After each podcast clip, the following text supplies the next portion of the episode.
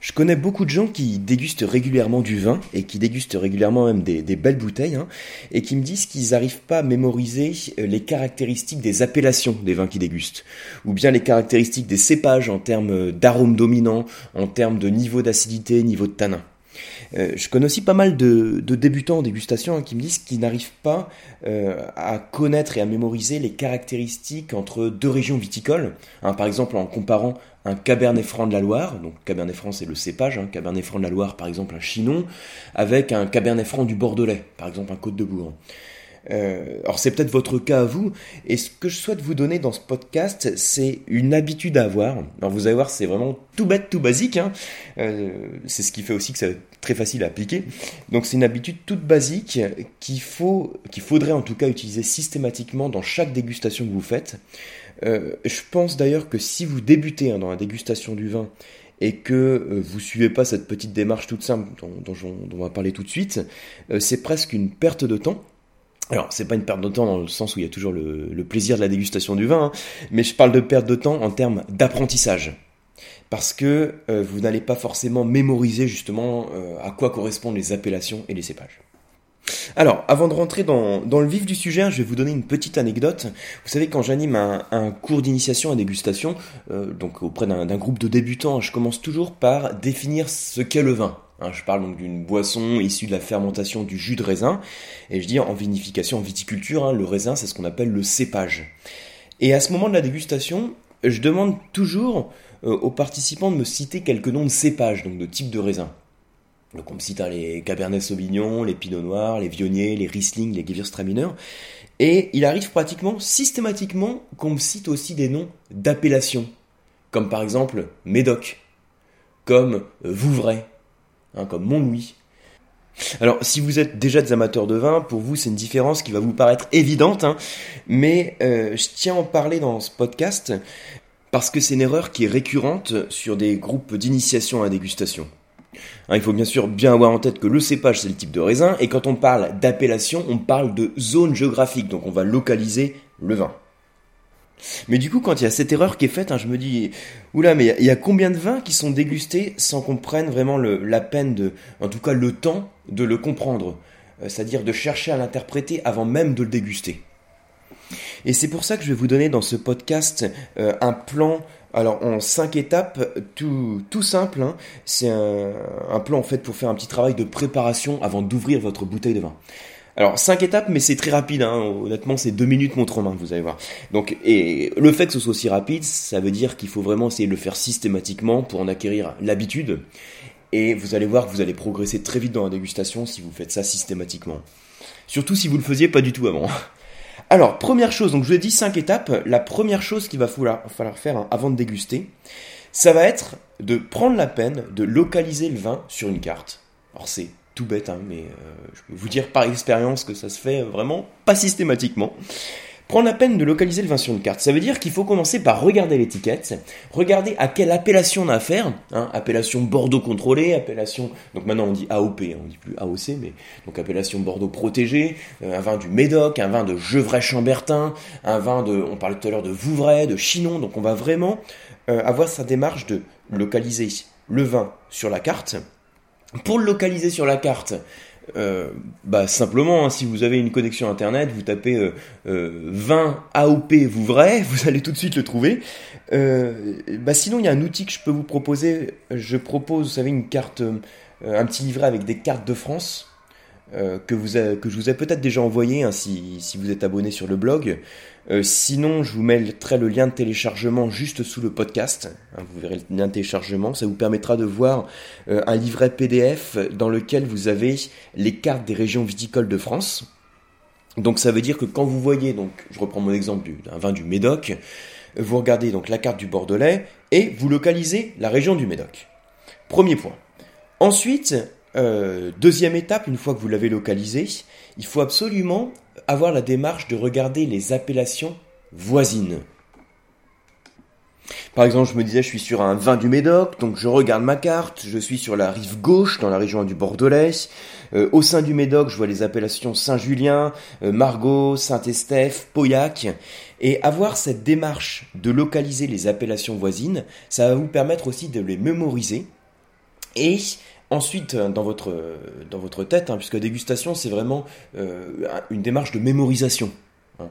Donc quand vous allez avoir ces différentes appellations voisines que vous allez visualiser dans votre tête, vous allez pouvoir voir des caractéristiques communes entre les vins de cette même zone géographique.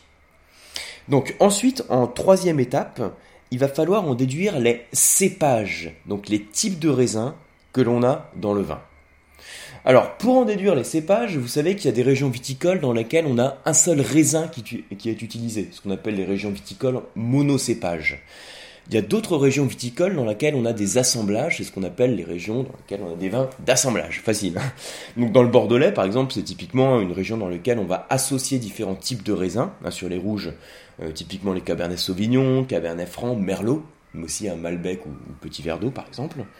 Euh, alors que dans la Bourgogne, on est sur une région monocépage, ou sur les rouges, on va retrouver du cépage Pinot Noir.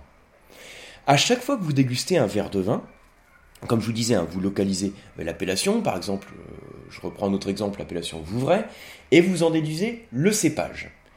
Si vous ne connaissez pas le cépage, là aussi, euh, avec une connexion internet, vous allez la retrouver très vite en mettant 20 Vouvray cépage, par exemple, ou bien avec les cartes de France que vous avez pu télécharger. Moi, je vous ai mis sur chacune des cartes de France les cépages clés que l'on retrouve sur les appellations. Donc ça vous permet aussi d'en déduire les cépages qu'on va retrouver sur cette zone. Une fois que vous connaissez le cépage ou les cépages principaux du vin que vous dégustez, comme quatrième étape, hein, ce que je vous conseille de faire, c'est d'imaginer les caractéristiques que peut avoir le vin que vous dégustez. Vous savez que chaque cépage euh, va avoir des implications donc, sur le vin en termes de niveau d'acidité et en termes de niveau de tanin et également en termes d'arômes dominants, surtout quand le vin est dans sa jeunesse, hein, parce qu'après quand le vin vieillit, il va développer d'autres types d'arômes, qu'on appelle des arômes tertiaires, hein, des arômes de champignons de sous-bois par exemple. Bon, c'est une, parenthèse, mais en tout cas, le cépage va vous permettre d'imaginer certaines caractéristiques du vin que vous dégustez. Alors pour ça, il y a un petit tableau que vous pouvez également télécharger juste sous le, euh, sous le podcast, dans lequel je vous donne pour les cépages clés, les principaux cépages, euh, le niveau d'acidité et le niveau de tanin qui est attendu dans les vins qu'on déguste. Euh, par exemple, si je prends, je parlais du Vouvray, je vais reprendre le même exemple. Hein. Vouvray, c'est le nom d'une appellation que que je trouve dans la Loire. Le cépage que l'on a dans le Vouvray, c'est le chenin. Et le niveau d'acidité du chenin, si je le note sur une échelle de 1 à 3, je mettrai en général un niveau 3. C'est-à-dire que c'est un vin qui a beaucoup de fraîcheur, beaucoup d'acidité. Alors qu'un Gewürztraminer aura plutôt un niveau 1 en termes d'acidité, c'est-à-dire qu'il aura une acidité qui sera beaucoup plus faible. Hein, beaucoup plus faible qu'un chenin. Et sur le chenin, vous avez aussi des arômes dominants, hein, par exemple la pomme, l'abricot, le tilleul, le coin. Voilà le type d'arôme qu'on peut retrouver en fonction de la maturité du raisin. Et en fait, vous voyez que toute la démarche que vous avez, c'est avant même de déguster le vin, euh, essayer de mieux le connaître pour déjà commencer à l'interpréter avant de le déguster. Et la dernière étape, hein, la cinquième étape, ce sera vérifier l'adéquation entre ce que vous pensez du vin et ce à quoi vraiment il correspond. Vous voyez un peu la démarche, hein, je répète les étapes, et j'insiste aussi sur le fait que c'est c'est quelque chose d'hyper basique. Hein. Si vous êtes un bon amateur de vin, c'est quelque chose qui, euh, tombe sous le sens et peut-être que euh, vous le faites sans même vous en rendre compte. Mais je répète, hein, pour le, voir régulièrement sur les cours d'onologie, euh, si vous n'avez pas cette habitude, prenez-la. Ça prend pas beaucoup de temps et ça permet de progresser très vite. Donc, je répète les étapes. Première chose, vous regardez votre étiquette. Donc on regarde l'étiquette et grâce à l'étiquette de vin, vous allez pouvoir savoir à quelle zone géographique correspond le vin. À quelle zone géographique il appartient. Par exemple, si vous voyez que c'est une appellation condrieux, hein, le terme condrieux ça désigne une appellation d'origine protégée euh, qui est située donc dans la vallée du Rhône septentrionale, hein, dans le nord de la vallée du Rhône. Donc vous la localisez sur la carte, par exemple avec la carte que vous avez téléchargée, mais n'importe quelle carte hein, pourra faire l'affaire. Et la deuxième étape, c'est de regarder sur cette même carte quelles sont les appellations voisines. Donc je regarde à côté de, de Condrieu et je me dis, euh, donc dans cette zone, j'ai aussi par exemple l'appellation Côte-Rôtie, euh, Château-Griet, Saint-Joseph, un petit peu plus dans le sud, donc les Hermitages, Gros Hermitages, etc. Mais le fait d'avoir cette démarche de visualiser les appellations voisines, ça vous permet aussi de mémoriser des appellations sur lesquelles vous allez pouvoir attendre des caractéristiques communes avec le vin que vous allez déguster. Donc votre deuxième étape, on localise les, appellations voisines. Troisième étape, vous allez voir à quel cépage vous avez affaire.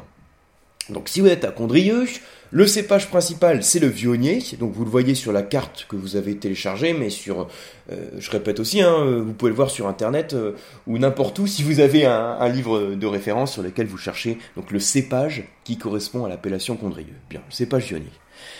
À partir de ça, quatrième étape, vous imaginez les caractéristiques que vous pouvez attendre sur le vin que vous allez déguster. Vous dites tiens, mon Condrieux qui est élaboré avec le cépage vionnier, je sais que c'est un cépage qui a un niveau d'acidité qui est plutôt faible, hein. c'est un cépage qui a, du gras au contraire, euh, qui va développer des arômes euh, d'abricot ou de pêche blanche.